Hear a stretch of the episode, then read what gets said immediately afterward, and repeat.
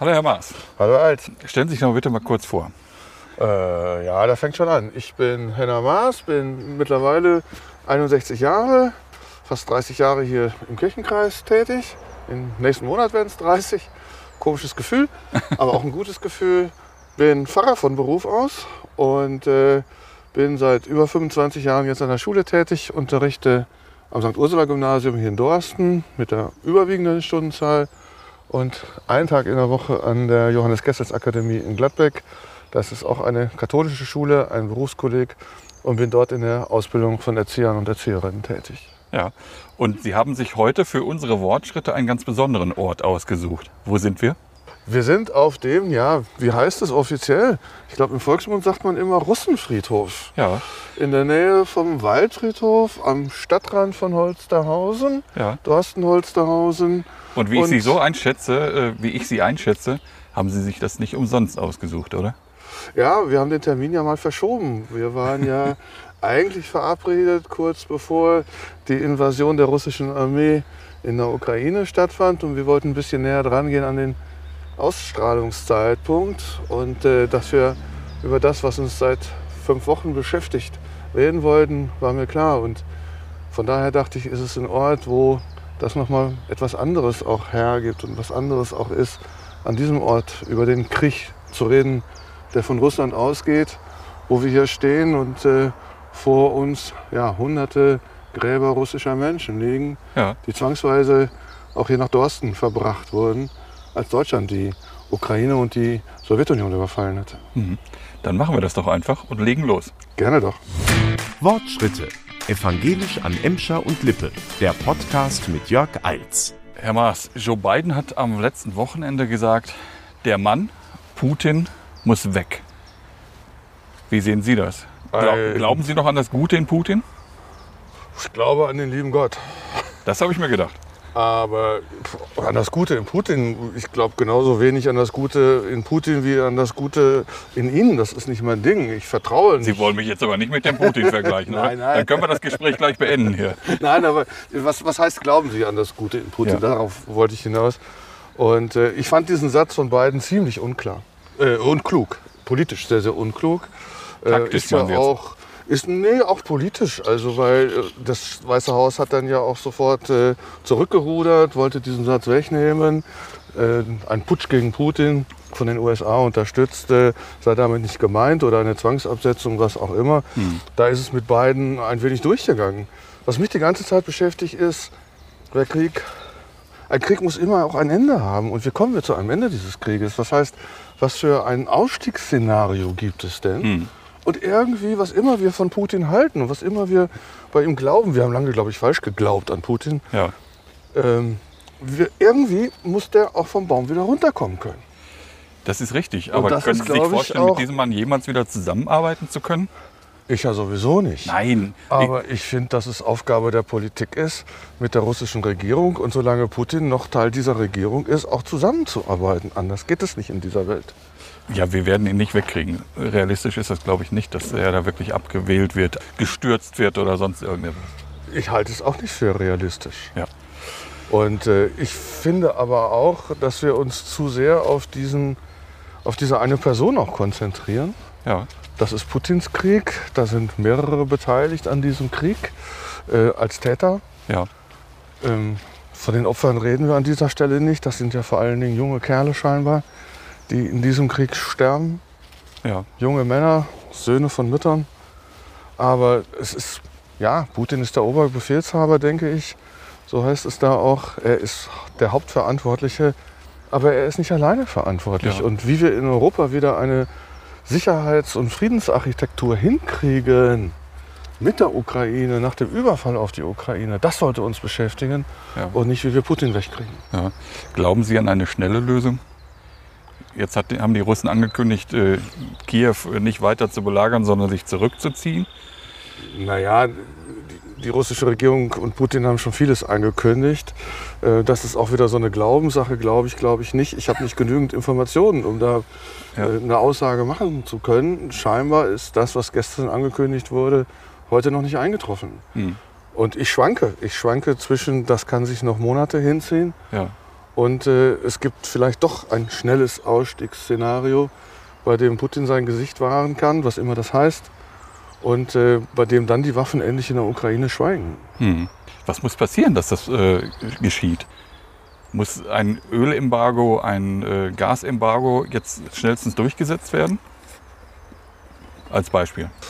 Auch da bin ich mir unsicher. Ja, Ähm, ich höre auf der einen Seite auch von unserem Wirtschaftsminister, dass wir uns von jetzt auf gleich dieses totale Embargo nicht leisten können. ja.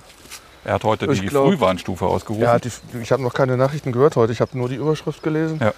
Ähm, dass wir uns das nicht leisten können. Ich glaube nicht, dass das nach dem Motto ist, äh, wir handeln unethisch, sondern ich denke, wir müssen bei aller Abscheu, die wir vor diesem Krieg haben und denen, die für diesen Krieg verantwortlich sind, dass es doch auch noch wichtig ist, und das hat Habeck ja auch häufiger gesagt, rational zu handeln, vernünftig zu handeln. Und äh, von daher die, die Energieeinfuhren aus Russland jetzt zu moralisieren, äh, das weiß ich nicht. Ich denke, wir müssen klug handeln. Ja. Und vielleicht ist es tatsächlich im Moment klug, noch nicht ganz auf die Importe zu verzichten. Mhm. Ob wir damit den Krieg anfeuern, äh, ich glaube eher nicht. Ja. Feuern wir den Krieg denn an, indem wir weiterhin Waffen liefern und immer härtere und immer größere Waffen liefern? Wie es ja teilweise geschieht und wie die Ukraine es ja auch immer wieder fordert. Ja, auch, auch da ähm, habe ich ein bisschen Bauchschmerzen. Ähm, ich denke, die Perspektive kann nicht Krieg sein. Also vor allen Dingen für mich als, als, als Christ, als Pfarrer, als Kirchenmann. Ähm, wir haben gelernt, auch wegzugehen von dem Thema Krieg Ja, und uns zu orientieren und zu sagen, der Krieg kann nicht Orientierungspunkt unseres Handelns sein, Ja. sondern Orientierungspunkt unseres Handelns kann immer nur der Frieden sein. Und deswegen denke ich, müssten wir uns viel mehr als Kirchenmenschen, auch als Christen darum kümmern, wie kann da wieder Frieden einkehren. Und Frieden, ich habe das am, am Wochenende in den Sonntagsgedanken in der Dorstener Zeitung geschrieben. Ähm, wir haben, glaube ich, einen großen Fehler gemacht, dass wir Frieden als Zustand verstanden haben über viele Jahre. Aber Frieden ist kein Zustand, sondern Frieden ist ein Prozess. Frieden ist etwas, das jeden Tag neu wieder geschaffen werden muss. Ja. Wo wir Bedingungen des Friedens schaffen müssen, damit Frieden werden kann. Frieden ist immer etwas, das im Werden ist. Ja. Die Forschungsstätte Evangelische Studiengemeinschaften hatte in den 70er Jahren formuliert, Frieden ist ein Prozess der Minimierung von Angst, Unfreiheit, ja, Not. Und darum muss es gehen in der Politik. ja. Und das Militär kann dazu nur einen ganz kleinen Beitrag leisten. Aber wir sind ja gerade auf einem ganz anderen Weg, finde ich. Weil jetzt wird ja diese äh, Bedrohung, die Angst, wird ja jetzt dafür genutzt, um wieder aufzurüsten. Ja, Remilitarisierung. Ja, Äh, Wir kommen zurück in den Kalten Krieg. Ich glaube nicht, dass Geschichte überhaupt zurückkommen kann, Hm. sondern wenn, dann beginnt ein neuer Kalter Krieg. Ich sehe das mit großer Sorge. Ich hätte Ja. auch nicht erwartet, dass das, was wir ja in den Friedensdebatten der 80er, 90er Jahre, da war ich aktiv mit dabei, es gab ja vorher schon welche, dass das so wieder in Vergessenheit geraten werden könnte. Frieden schaffen ohne Waffen. ja, Und auch wenn ich bin selber Kriegsdienstverweigerer, das gehört zu meiner Geschichte und zu meiner Person ja, ganz entscheidend dazu. Und äh, von daher war ich immer auch schon kritisch dem Militär und auch den Militärs gegenüber. Aber ich Mhm. muss ganz ehrlich sagen, ich habe die größten Kritiker des Militärs unter Offizieren der Bundeswehr gefunden, okay. die sich mit dem, womit sie tagtäglich umgehen, gut auskennen Ja, und die selber sagen, welche begrenzten Möglichkeiten sie als Militär überhaupt haben mit ihren Waffen Ja. und mit ihren Möglichkeiten. Und selber auch zugeben, dass das Militär letztlich nur eine Situation schaffen kann, begrenzt, in der die Konfliktparteien nach einer Lösung suchen. ja, Etwas anderes kann das Militär nicht. Worum es gegenwärtig geht, ist den Abschreckungsfrieden wiederherzustellen. ja. Aber funktioniert das wirklich? Also in meiner Fantasie äh, sage ich mir immer, vielleicht bin ich naiv, vielleicht ein Friedenstrottel oder sonst irgendetwas. Aber ich glaube, dass selbst diese Abschreckung ja nicht funktioniert. Wenn einer irgendwann diese Atombombe schmeißen will, dann wird er sie schmeißen. Da- Das haben wir ja gesehen in der Nachrüstungsdebatte in den Ja. 80er Jahren, wo die Frage war, kann ich überhaupt glaubhaft mit strategischen Atomwaffen drohen? von denen ich weiß, ich vernichte mich selber. damit. Genau. Und entsprechend ging die Rüstung dann weiter. Mittelstreckenraketen, taktische Atomwaffen. Ja. Und äh, wir haben ja viel erreicht gehabt. Auch das ist mir jetzt nochmal so aufgefallen. Es gab viele Friedensab äh, Rüstungsabkommen, Rüstungskontrollabkommen, Ja. Abrüstungsabkommen. Die sind ausgelaufen, die sind gekündigt worden, die sind nicht verlängert worden. Äh, ganz viele Abkommen, die Sicherheit schaffen wollten und auch Sicherheit geschaffen haben, dass wir von der Friedensdividende sprechen konnten Ja. Das ist in Vergessenheit geraten. Und da ist nicht viel Neues dann noch nachgekommen. Ja, es war ja eine Zeit lang einfach so, dass wir wirklich auch gedacht haben, mit den Russen kann man Frieden halten. Naja, aber, das, aber scheinbar sind wir dann doch irgendwie dem russischen Bären aufgesessen. Man hat doch immer noch gedacht, dieser Kim Jong-il und wie sie alle heißen, das sind die Idioten dieser Welt, vor denen muss man Angst haben, aber doch nicht mehr vor den Russen. Ja, wer sind die Russen? Also äh, Ja, diese okay. Vokabel finde ich auch etwas schwierig. Äh, die Russen, auch genauso wie hier dieser Ort, der Russenfriedhof, da sind auch viele als Ostarbeiter zu uns verschleppte ukrainische Menschen hier begraben. Ja. Frauen, Männer, Kinder. Ähm, ich denke, wir müssen immer an erster Stelle auch sehen, was haben wir den Russen angetan? Denn der Überfall auf die Völker der Sowjetunion 1941 war von Anfang an ein Vernichtungsfeldzug. Mhm. Da ging es nicht äh, um Krieg, da ging es tatsächlich um die Vernichtung der Völker im Osten. Mhm. Und da ist ja auch einiges geleistet worden, dieses alte Feindbild, Feindbild der Russe wegzukriegen. Ja. Sting fängt jetzt seine Konzerte an mit Russian. Ja. Hat selber gesagt, das hätte ich mir nie träumen lassen, dass ich das Lied wieder so häufig singen werde und dann als erstes Lied in den aktuellen Konzerten. Also wie gesagt, also in, den, in dem Beitrag habe ich dann noch geschrieben, also weil ausgehend davon keine Maske mehr tragen zu müssen, weil ich das in der Schule ganz schrecklich finde, mittlerweile keine Gesichter mehr zu sehen. Was ist Frieden? Frieden ist, wenn ich das Lachen im Gesicht des anderen sehe, dann ist Frieden. Und ob dieser andere Russe ist, Italiener ist, äh, Nordkoreaner oder Chinese, das ist mir egal. Auf das Lachen im Gesicht des anderen kommt es an. Und das ist meine Verantwortung. Ja, kommen wir nochmal zurück zu den eigenen Rüstungsgeschichten. Glauben Sie, äh, dass das eine Mehr ist, dass wir eine kaputt gesparte Bundeswehr haben? Wenn man der Wehrbeauftragten Glauben schenken darf, und das tue ich, ähm, gibt es doch erhebliche Defizite in der Bundeswehr, angefangen wohl bei alltagstauglichen Socken und Unterhemden bis hin zu Waffensystemen. Aber ich glaube nicht, dass das etwas mit kaputt gespart hat, sondern mir scheint auch so zu sein, und das war ja auch gerade aktuell in den Medien, dass wir auch ein kaputtes Rüstungsbeschaffungssystem bei der Bundeswehr haben. Das also mit Auch ein korruptes. Das will ich nicht sagen. Das wäre dann ja auch eine Sache der Gerichte, diese Korruption aufzudecken und festzustellen. Ja. Ähm, aber ich glaube, dass da der Hase im Topf liegt und dass wir auch, wenn Armee, dann auch zu einer europäischen Armee kommen müssen, Ja. weil einzelne Länder das, glaube ich, gar nicht mehr alleine auch stemmen können. Also ich finde eine Welt, die äh, nur mit Waffen und gegenseitigen Drohungen funktioniert, gespenstisch. Sehen Sie das auch so? Natürlich. Und äh, wir sind in den 80er Jahren auf die Straße gegangen.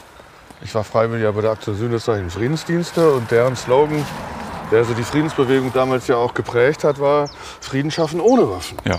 Daraus wurde dann Frieden schaffen mit immer weniger Waffen. Ähm, meinetwegen auch, aber in erster Linie Frieden schaffen ohne Waffen. Ja. Und das, was wir damals auch, das finde ich auch so erschreckend, Oder im Osten Schwerter zu Flugscharen. im Osten Schwerter zu Flugscharen. Ähm, bedrohlich, dass es kaum pazifistische Positionen gibt, die gegenwärtig noch vertreten werden. Das finde ich auch. Also es wird im Augenblick zu wenig darüber diskutiert. Auch Ja. mit der Aufrüstung dieser Bundeswehr, finde ich. Ja. Da müsste viel mehr irgendwie auch Gegenrede stattfinden. Ich glaube, dass ganz viele konsterniert sind im Moment noch, Ja. Sich auch erst noch mal sammeln müssen, vielleicht auch erst mal schütteln müssen. Auch die, die Betroffenheit über, dieses, ja, über diesen zerplatzten Traum vielleicht sogar, dass der Krieg endgültig in Europa zumindest ein Angriffskrieg, ein Krieg, der Grenzen verschieben will, der Territorien erobern will, dass ein solcher Krieg in Europa nicht mehr wiederkäme. Und äh, das ist schon eine Zäsur, dass wir ein solches Szenario aus dem doch 19. Jahrhundert sogar Ja. und nicht mal mehr das 20. jetzt plötzlich in der Ukraine wiederfinden. Und Ja. ich denke, das braucht auch noch seine Zeit. Aber Ähm, Sie haben es eingangs gesagt, Sie sind Lehrer, Religionslehrer. ja, streng genommen bin ich ja gar kein Lehrer. Sie unterrichten aber. Ich unterrichte, ja. Ich bin kirchliche. Lehrkraft für evangelischen Religionsunterricht. Sprechen Sie jetzt auch mit Ihren Schülern über den äh, Ukraine-Krieg? Na klar. Wie reagieren die im Augenblick? Was sagen die dazu? Ja, im Augenblick. Ich habe mit Ihnen natürlich auch schon darüber gesprochen. Am Anfang erstmal mit den älteren Schülern, jetzt auch zunehmend mit den jüngeren Schülern. Ja, Als die 150.000 Soldaten mit dem ganzen militärischen Gerät noch jenseits der ukrainischen Grenzen standen. Gibt Ja, es Krieg oder nicht? Und beim Einmarsch waren doch etliche Schüler, die auch auf die militärische Karte setzten. Und das Land muss sich doch verteidigen. Und das ist doch auch richtig so. ja, Ich habe da auch gegengehalten, weil ich nie verstanden habe, auch wenn ich jetzt die Bilder aus der Ukraine sehe, was ist da verteidigt worden? Werte sind verteidigt worden, aber ja. es ist vor allen Dingen etwas zerstört worden. Durch die Gewalt, die Menschen nicht nur getötet hat, sondern die an den Menschen auch in anderer Weise noch zehren wird. Wo Väter ihre Söhne verlieren und Mütter ja. wo Familien auseinandergerissen sind, wo Menschen fliehen müssen, wo die eigene, das eigene Haus nicht mehr steht, der ganze Stadtteil zerstört ist. Da ist mehr Zerstörung, als dass, das, als dass man wirklich sagen kann, da ist tatsächlich etwas verteidigt worden. Das ist so das, was mir durch den Kopf geht und das ist schon immer so gewesen. ja. Aber man sieht es ja auch in den Gesichtern der geflüchteten Frauen und Kinder, was da zerstört worden ist. Die Menschen, die aus der Ukraine geflüchtet sind, bei mir sind es nur ein paar hundert Meter, sie leben mitten unter uns. Und Hm. ich kenne bekannte, verwandte Kollegen, die Familien aufgenommen haben. Und das ist das, was ich sehr, sehr schön finde, dass äh, da doch eine große Welle der Hilfsbereitschaft und der Unterstützung da ist. Ja, definitiv. Sie haben gerade gesagt, dass die Schüler eingangs äh, ein Rückschlagen, eine Waffengegenwehr befürwortet haben. Ist es heute noch genauso? Vehement. Ich glaube, dass da etwas mehr Vorsicht da ist. Merken die heute, dass es eben kein Computerspiel ist, um das jetzt mal so ein bisschen provokativ zu fragen? Ja, das ist, glaube ich, eine Frage unserer Generation. Das, das kriegen die gut auseinander. Also ich bin zumindest am Gymnasium. Ja. Äh, da ist das kein, kein Ding, keine Unterscheidung. Also keine, keine Gefahr, Ja. ähm, das durcheinander zu bringen, die Realität und äh, das Computerspiel.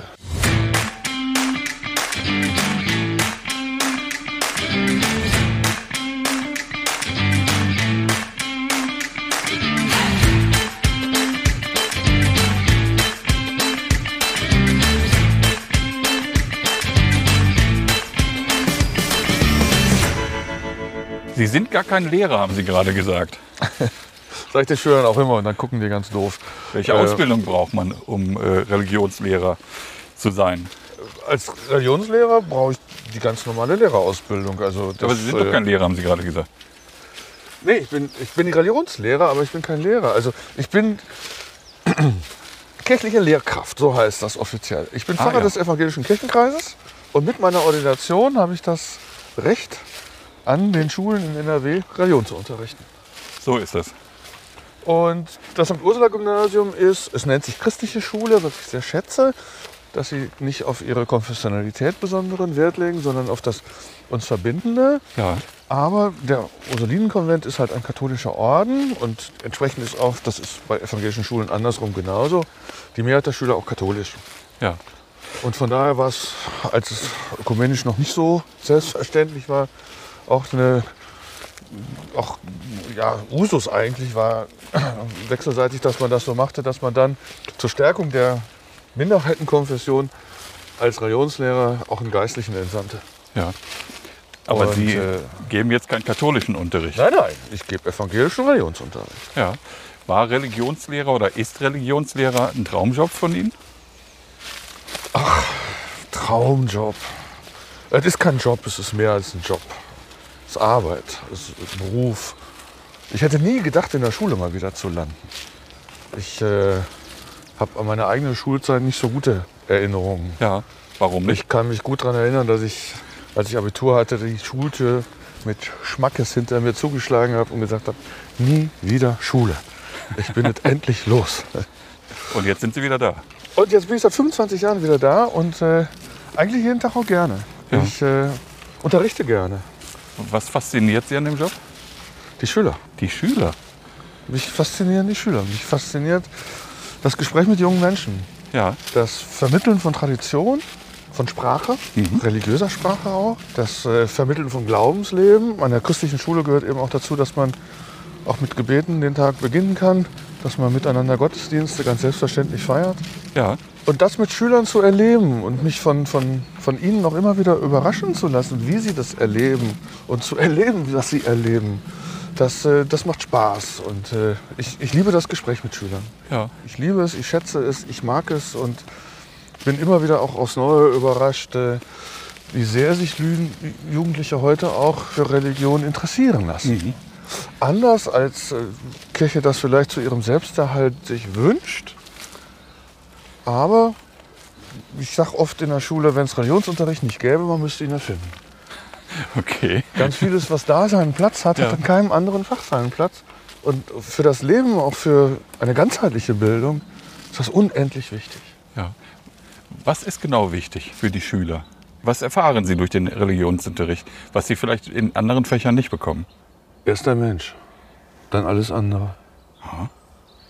Wir konnten über Ukraine-Krieg reden. Da stand keine Mathearbeit vor der Nase. Da gibt es eine große Tradition von Krieg und Frieden in den Kirchen. Ja. Viel Friedensarbeit, aus denen man ihnen erzählen kann. Also ich, viele haben gestaunt, wenn ich ihnen überhaupt NATO erklärt habe. Warschauer Pakt, Abrüstung, äh, Kalter Krieg, alles das ist für sie auch fremd gewesen. Aber Ja. auch gerechter Frieden, was ist das? Am Frieden orientieren. ja. Welche Schwerpunkte setzen Sie im Unterricht? Das, das, das eigene Leben im Horizont der Bibel und der kirchlichen Tradition Ja. zu betrachten. Aber Ausgangspunkt ist immer das eigene, oder Bezugspunkt entscheidend ist immer das eigene Leben im Kontext. Ja. Ja, und ich liebe den Diskurs. Also ich finde, ist Diskutieren Schüler heute ger gerne? Bei mir müssen sie. Ich hatte mal eine Klasse, die haben dann zum Abschluss ein Lied gesungen und da hieß, war dann eine Strophe und donnerstags hatten wir Religion, da mussten wir diskutieren. Ähm, ich habe es als Kompliment genommen. Ich glaube, so war es dann auch gemeint. Ja, eine ehrliche, offene Diskussion finde ich was ganz, ganz Wichtiges. Ja. Und wenn wir die Schüler zu, zu mündigen, auch zu religionsmündigen Menschen erziehen wollen, Ja. ausbilden wollen, dann brauchen sie das auch. Also ich möchte, dass sie in der Schule, im Religionsunterricht Hilfen finden, mit ihrem eigenen Leben gut klarzukommen. Mhm. Und auch Hilfen finden, religiöse Angebote, gute wie schlechte, Ja. beurteilen zu können. Und zwar auch begründet beurteilen zu können und auch zu unterscheiden, ob Religion dem Leben dient oder feindlich dem Leben gegenüber ist. Wie gläubig sind die Schüler und Schülerinnen? Aber ich habe da keine Skala. Ja, aber Sie kriegen ja mit, ob äh, der Glaube eine Rolle spielt oder nur das allgemeine Thema. Naja, der, der, der Glaube ist ja bei mir dann immer ein Teil des Themas. Ja, ist es aber Ne? auch bei den Schülern. Das ist ja die Frage, Ähm, das Thema. ich, ich merke, dass sie immer weniger an Voraussetzungen mitbringen, an, an Glaube. Ja, Sie sind da immer ungeprägter. Scheinbar spielt das in der Erziehung, in den Familien, in den Institutionen, in denen sie leben, auch immer weniger eine Rolle. ja. Der Stellenwert ist doch sehr geschrumpft und das Wissen auch. Hm. Das ist schade. Also weil die Menschen immer mehr aus der Kirche austreten, ist das Thema zu Hause auch kein, äh, die Religion auch zu Hause kein nur, Thema mehr. Nicht nur die Ausgetretenen. Ich denke, dass das für viele auch der regelmäßige Gottesdienstbesuch äh, bei den wenigsten noch gepflegt wird, Mhm. bis hin, dass äh, der Sinn von Feiertagen gar Ja. nicht mehr erlebt wird, aber auch viel, sich vieles ändert. Also in der Passionszeit äh, wird die Osterdeko aufgestellt Okay. Ja. und nicht erst am Ostertag. Ja, genau. Also da, da kommen auch Traditionen durcheinander, puzzeln sich neu, das Empfinden wird anders. Und ich finde, das ist auch kirchlicher Auftrag, das auch wahrzunehmen und gut zu begleiten, aufzunehmen und dann nicht so besserwisserisch äh, das Ganze so zu rüffeln. Es sind immer noch ein Viertel der Jugendlichen, die am Religionsunterricht, am evangelischen Religionsunterricht teilnehmen. Bei den Katholen ist es mehr, das ist glaube ich ein Drittel, wenn ich es richtig gelesen habe. Warum glauben Sie, dass zumindest, ich möchte gar nicht wissen, warum die anderen nicht mehr kommen oder so. Mich interessiert vielmehr, warum kommen diese jungen Menschen denn noch in den Religionsunterricht? Was kriegen Sie da für Antworten? Naja, ich bin in der, fragen Sie den Falschen wahrscheinlich. Ich bin, arbeite an zwei kirchlichen Schulen, Ersatzschulen, Privatschulen, sagt man, Hm. wo die Teilnahme im Religionsunterricht verpflichtend ist. Ah, okay.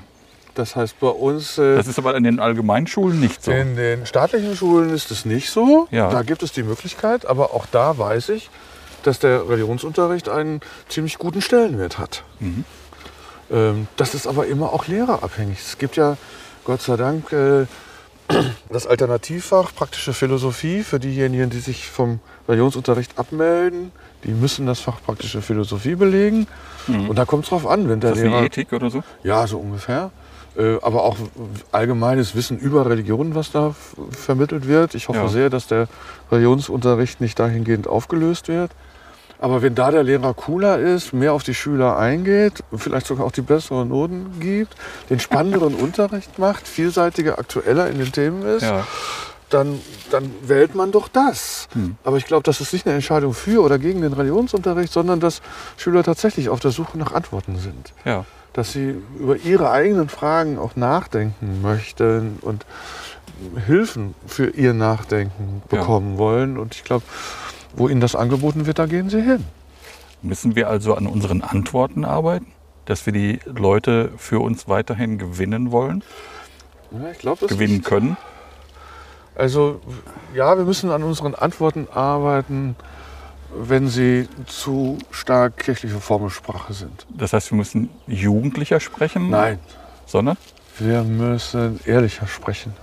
Okay. Manchmal denke ich bei kirchlicher Verkündigung, habt das nicht auch eine Nummer kleiner? Oder Okay. wer gebraucht denn die Worte eigentlich noch, die ihr da gebraucht? Hm. Ähm, wer stellt denn die Fragen, die ihr hier antworten wollt?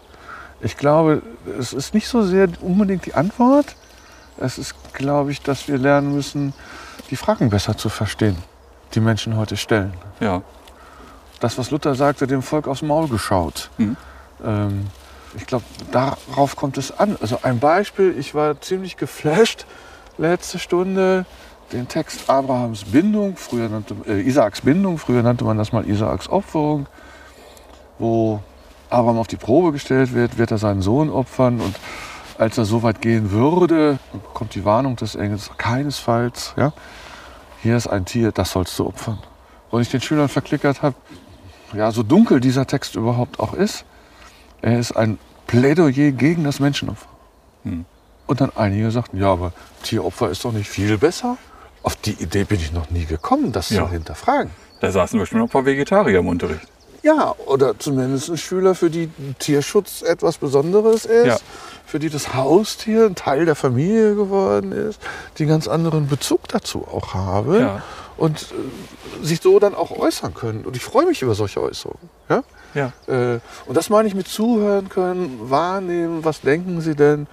Und ich habe durch das Gespräch viele, viele Jahre mit Schülerinnen und Schülern immer wieder auch für, für mein eigenes Glaubensleben neue Anregungen kriegt, neue Ideen, auch neue Sichtweisen. Also ähm, ich hoffe, dass der eine oder andere Schüler oder Schülerin aus meinem Unterricht auch ein Stück bereichert rausgeht. Immer öfter hoffentlich, aber äh, ich tue das auch. Also das Religionsunterricht als äh, keine Einbahnstraße. Nein.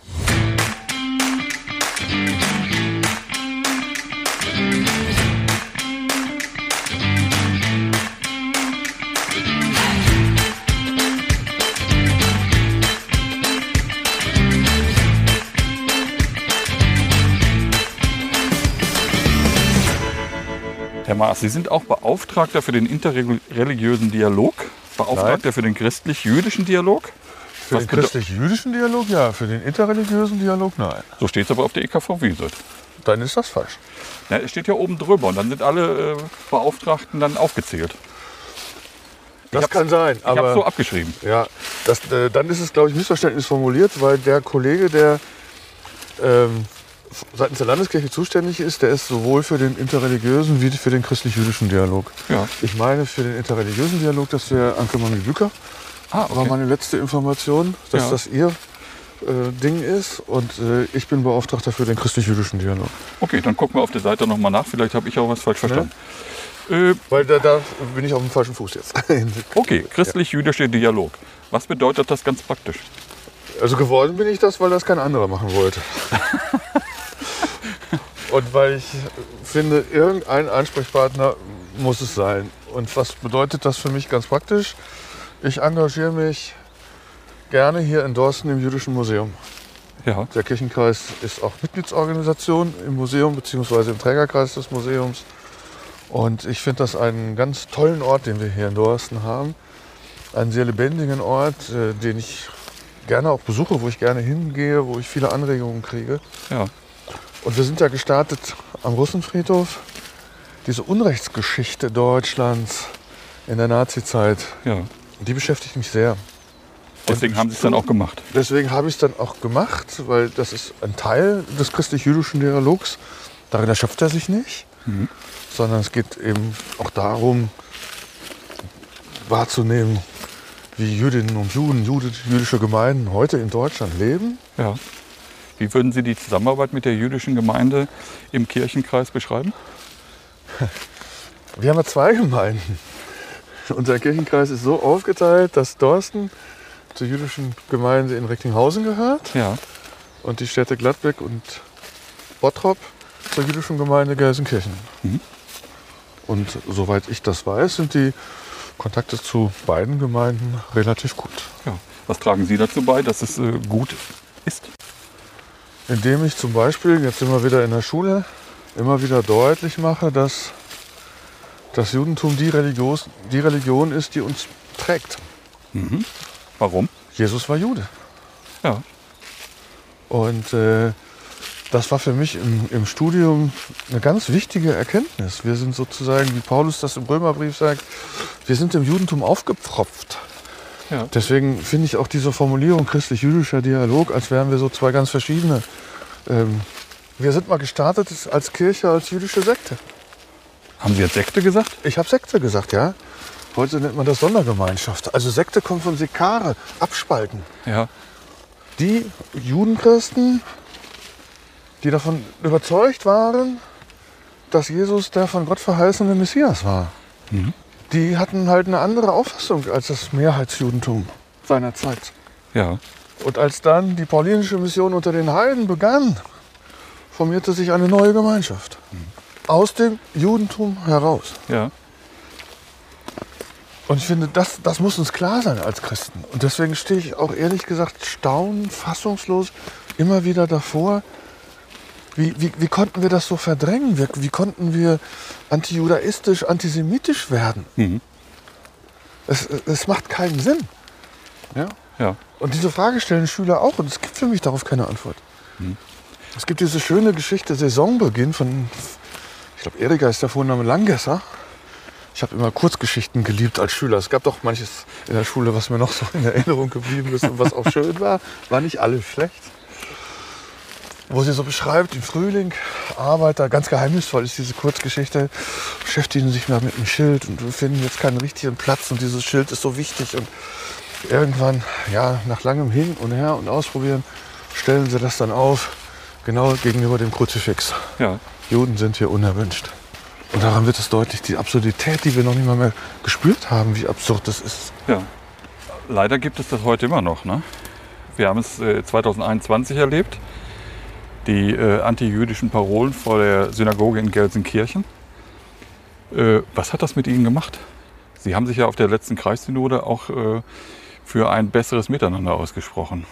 Ja, beziehungsweise wir haben mit einer kleinen Gruppe einen Text ausgearbeitet, in dem wir so die Grundsätze da nochmal besprochen haben und auch Solidarität mit den jüdischen Gemeinden hier in Deutschland nochmal formuliert haben und sind jetzt in der Synagoge in Recklinghausen, war es am 27. Januar, dem Holocaust-Gedenktag. Wir machen das jetzt kurz nach den Osterferien, dass wir die jüdische Gemeinde in Gelsenkirchen besuchen werden und diesen Text dann auch zu überbringen. Mhm. Solidarität zu zeigen, indem wir dorthin gehen. Und das finde ich eine schöne Idee, auch miteinander den Sabbatgottesdienst abends feiern werden. Mhm. Ich hätte jetzt als nächstes Frage, Frage wirklich gehabt, aber Sie haben es ja gerade schon gesagt, Sie können sich selber gar nicht erklären.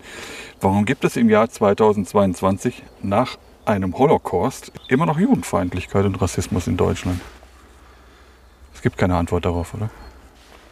Weil es immer noch Idioten gibt? Weil es immer Idioten geben wird? Weil Feindbilder, Hass, vor allen Dingen Hass gegen Juden immer wieder geprägt wird. Und gerade heute, Sie sagen 2021, Frau Tasbach, die Vorsitzende der jüdischen Gemeinde in Gelsenkirchen, hat gesagt, Corona ist wie ein Brandbeschleuniger des Antisemitismus gewesen. Also diese alten Stereotypen, die Juden haben unsere Brunnen vergiftet. Ja? Ich brauche einen Schuldigen. Ich fühle mich so ohnmächtig Corona gegenüber. Ich muss so irgendjemand verantwortlich machen. Und das war in der Geschichte, waren das äh, jüdische Menschen. Weil sie anders waren, weil sie andere Regeln für ihr Leben hatten, weil sie sich auch anders ernährten, ihre Sprache war anders. Sie gingen an einem anderen Tag in ihr Gotteshaus. Sie unterschieden sich und das machte sie ja auch schon verdächtig. Hm. Also Unterschiedlichkeit, das erlebe ich auch in der Schule ganz stark. Das ist neu, Unterschiedlichkeit als Bereicherung in erster Linie wahrzunehmen. Das ist etwas ganz Wertvolles, was unter uns so neu lebendig wird. Hm. Aber es gibt auch noch immer, es gibt auch noch die, die Alten, die das, das andere weghaben wollten. Hm. Die Angst vom Fremden haben. Die Angst vom, vom Fremden. anderen haben. Ja, der Antisemitismus ist eine Form des Fremdenhasses auch. Ja. Ja. Ja. Herbert Grönemeyer singt in seinem Lied Ein Stück vom Himmel die Zeilen Die Erde ist freundlich, warum wir eigentlich nicht? Was würden Sie ihm antworten? Was würde ich ihm antworten? Ich würde sagen, ach Herbert, Kennen Sie ihn? da hast du wieder so eine Zeile. Sie nehmen das nicht Und für da ernst. muss ich jetzt was zu sagen, Herbert.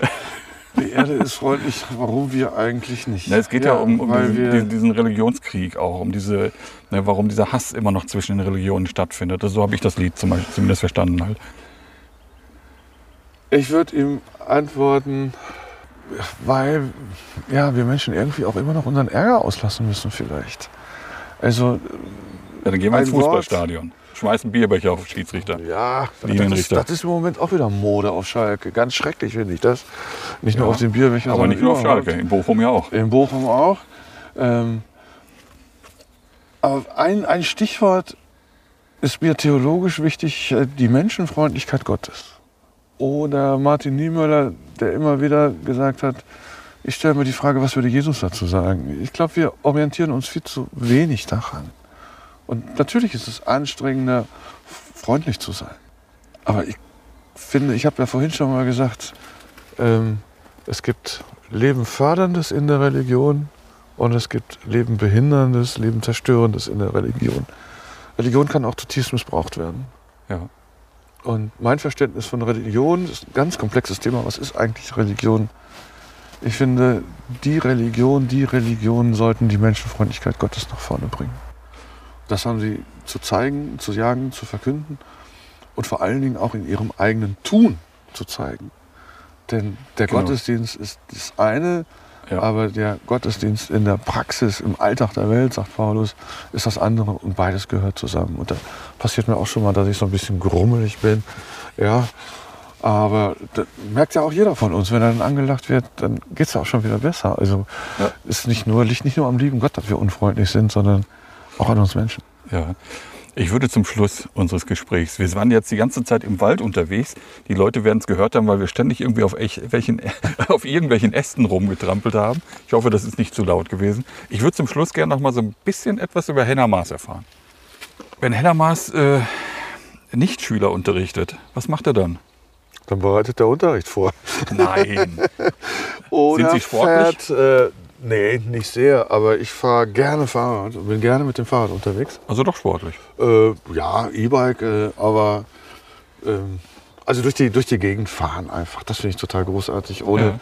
Ich brauche ein Ziel, aber auch wenn ich jetzt hier gerade ausfahre, wo komme ich denn dann hin? Mache ich unheimlich gerne. Ja. Also Fahrradfahren finde ich was Schönes. Ich gehe in die Muckibude. Also von daher mache ich doch so ein bisschen Sport. Sieht man mir nie an, ne? Ich weiß auch nicht. Aber Darüber lau- erlaube ich mir jetzt kein Urteil. Obwohl, das könnte ich ja nach dem Anfang, den Sie da so ein bisschen äh, provokativ gegen mich gearbeitet haben. Nein, alles gut. Sind Sie Und, Familienmensch? Familienmensch. Ich habe eine Familie, ich habe einen Sohn, der auch an der Schule ist, an der ich tätig bin und jetzt Abitur macht, wo ich so langsam mich damit auseinandersetzen muss, dass der Flügge wird. Ich bin verheiratet, lebe mit meiner Frau und meinem Sohn in so einem kleinen Reihenhäuschen hier in Dorsten. War eine super Entscheidung, nach Dorsten zu ziehen. Ich mag diese Stadt. Mhm. Ich finde sie schön. Was macht sie hier so gerne. lebens- und liebenswert? Ich finde, sie ist noch ziemlich intakt, auch was so ihre Sozialstruktur anbelangt. Ich mag die Umgebung. Ich bin ratzfatz im Grünen und äh, wohne nah an der Arbeitsstelle. Ich fahre mit dem Rad so anderthalb Kilometer zur Schule, äh, bin schnell in der Schule, bin schnell zu Hause und äh, ja, mir reicht das Angebot von Dorsten. Ich finde es ausreichend, was Dorsten bietet. Und wenn ich was anderes will, dann ist das Ruhrgebiet groß genug und äh, nah dabei. Und Dorsten hat sowas. Das ist noch Ruhrgebiet, aber nicht finsteres Ruhrgebiet. Das Ja. gibt es ja leider auch an vielen Stellen. Aber ich finde es eine sehr lebenswerte Stadt. Verraten Sie mir zum Abschluss noch, äh, Was ich auch noch gerne mache, ist kochen. Ah, also okay. ich, äh, ich esse gerne und ich koche auch gerne. Also gut essen und äh, kochen, das finde ich was Schönes und äh, kochen finde ich auch was Entspannendes. was kochen Sie dann in der Regel? Ähm, worauf ich gerade Hunger habe. Ja, man hat ja so eine Lieblingsspeise, irgendwie Pasta. Ja, Lieblingsspeise, klar. Äh, Spaghetti muss sein. ja. Da Spag- sind wir beieinander. Spaghetti mit Bolognese, ne? Äh, lecker Ragout. Ich koche aber auch gerne asiatische Gerichte. Ich esse gerne auch mal ein Stück Fleisch, aber äh, Gemüse muss immer dabei sein auch. Mhm. Und äh, vor allen Dingen koche ich gerne saisonal. Also ich finde das irgendwie so spannend. Im Winter esse ich so, im Frühling esse ich so, im Sommer esse ich so. Und dann freue ich mich im Sommer schon auf den Herbst, wenn dann die Kürbisse kommen und die Wildgerichte wieder auf dem Teller sind. Das finde ich schon was Feines. Also so mit den Jahreszeiten auch zu, zu kochen. Verraten wir zum Abschluss noch, äh, was macht Ihnen Mut für die Zukunft? Wir wollen ja mit was Positivem enden. Ja. Ach, irgendwie so die Erfahrung, wie sagt der Rheinländer oder der Kölsche, es ist noch immer gut hier. ne? Also ähm, Mut. Ich glaube gar nicht, dass ich so ein mutiger Mensch bin, aber Hoffnung für die Zukunft, das würde ich schon eher sagen. Und äh, am Ende dieser Zukunft steht Gott. Herzlichen Dank. Gern geschehen.